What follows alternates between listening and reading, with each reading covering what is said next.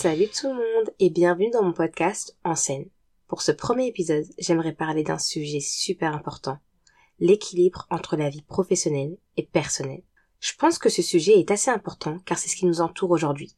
De plus, la plupart des personnes qui m'écoutent ont tous un emploi, une alternance, un projet quelconque, ou du moins a déjà eu affaire avec le monde du travail. En vrai de vrai, qui ne s'est jamais senti submergé par ses problèmes personnels au bureau?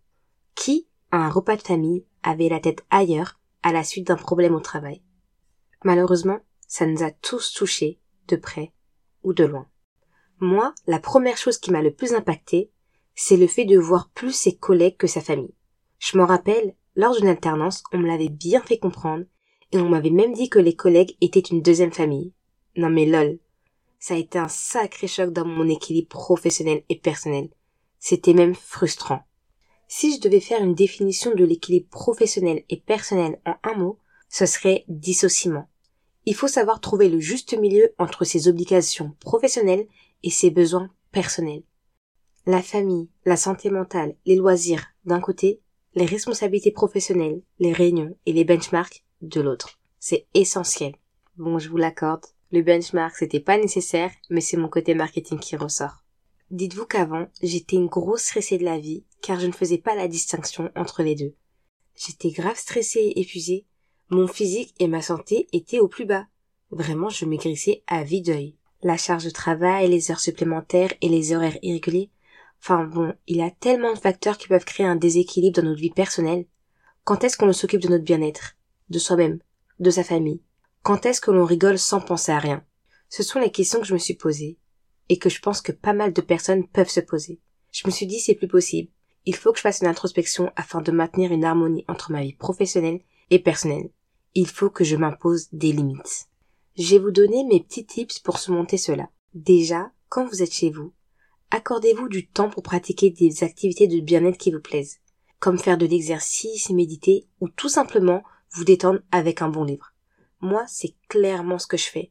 Je lis mes petits polars au calme, pépère, dans mon lit, ou alors je regarde ma petite série afin de vraiment déconnecter et penser à autre chose. Ce que j'aime bien faire aussi, c'est d'utiliser un agenda pour organiser mes journées. Personnellement, ça m'a beaucoup aidé. Je sais que ça aide pas tout le monde, mais c'est déjà un petit plus.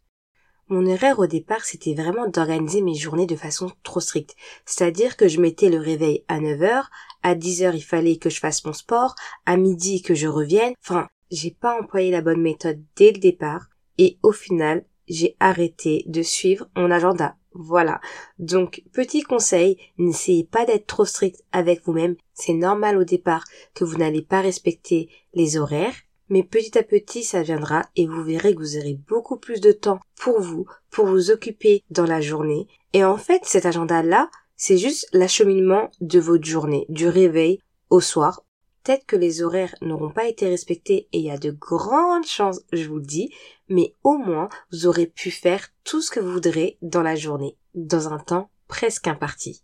Maintenant, mes conseils pour le travail, ce serait déjà d'une, prioriser les tâches les plus importantes ça sert à rien de vouloir faire tout en même temps, tout trop vite, parce qu'au final, c'est vous qui allez être pénalisé, vous allez rendre un travail pas propre. Après, encore une fois, c'est plus facile à dire qu'à faire, car dans certaines alternances, dans certaines boîtes, on te donne une mission à faire, dix minutes après, on t'en redonne une autre, puis une autre, et dans ces cas-là, moi ce que je vous conseille, c'est de dire stop. Car si vous ne dites pas, vous allez tout vouloir rendre trop vite, vous allez vous sentir débordé. Dites-vous qu'un jour ça m'est arrivé on m'a donné trop de choses à faire, mais trop de choses à faire. Là, clairement, j'ai pété un plomb, j'ai dit non, stop, c'est bon. La personne en face, elle n'avait pas compris qu'elle m'avait donné trop de choses à faire, et en fait, à partir du moment où je lui ai dit, je vous promets qu'elle a arrêté de me donner trop de choses en même temps, parce qu'elle a compris que c'était pas la meilleure chose à faire, ou alors j'allais tout simplement rendre un travail incorrect, pas bon. Et au final, si je rends un travail incorrect, qui c'est qui va en pâtir? Qui c'est qui va se faire taper sur les doigts? C'est pour ça que j'encourage toutes les personnes qui sont dans cette situation d'en parler à la supérieure afin de trouver un accord commun, et qui sait peut-être que votre supérieur va déléguer certaines tâches à d'autres collègues, et là vous pourrez rendre un travail de qualité. Dernier conseil qui suit ce que je viens de dire, c'est d'apprendre à dire non. Ne craignez pas du tout de dire ce que vous pensez à vos supérieurs. Je vous donne un contexte. Admettons, vous finissez à 17h30 et votre responsable vous donne un travail à 17h20. Mais un travail qui dure 20 à 30 minutes. Et bah dans ces cas-là, vous dites non. Bon, j'avoue, ne faites pas comme je viens de le dire, expliquez que vous finissez dans 10 minutes et vous ferez cette tâche demain. Ou alors, votre responsable vous demande d'annuler des vacances pour travailler sur tel projet, bah là encore, vous dites non, tout simplement. C'est vrai qu'on dirait que c'est tiré par les cheveux, mais je vous jure que ça existe. Qu'est-ce qui n'existe pas dans tous les cas dans le monde du travail? Petit conseil un peu ghetto, mais moi quand c'est l'heure, c'est l'heure. Dites-vous que si je finis à 18h, eh bien à 18h je dis bonne soirée et ciao, j'éteins mon ordinateur. Comme on dit, il n'y a pas de ralentir. bon, attention tout de même.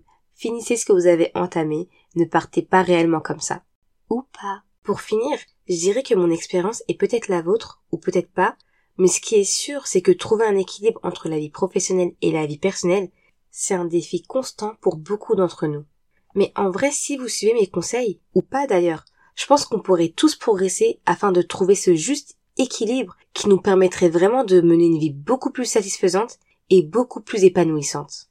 Et voilà les amis, j'espère que cet épisode vous aura vraiment aidé à mieux gérer votre équilibre professionnel et personnel. J'ai beaucoup parlé, j'ai beaucoup donné de conseils, mais n'oubliez pas que chaque personne est unique et qu'il est important de trouver ce qui fonctionne le mieux pour vous. Chacun a sa méthode, moi je suis là pour vous guider. C'est la fin de cet épisode, merci de m'avoir écouté. À dimanche prochain pour un nouvel épisode, n'hésitez pas à mettre 5 étoiles et à vous abonner. Et enfin, restez toujours en scène dans vos vies professionnelles et personnelles. Ciao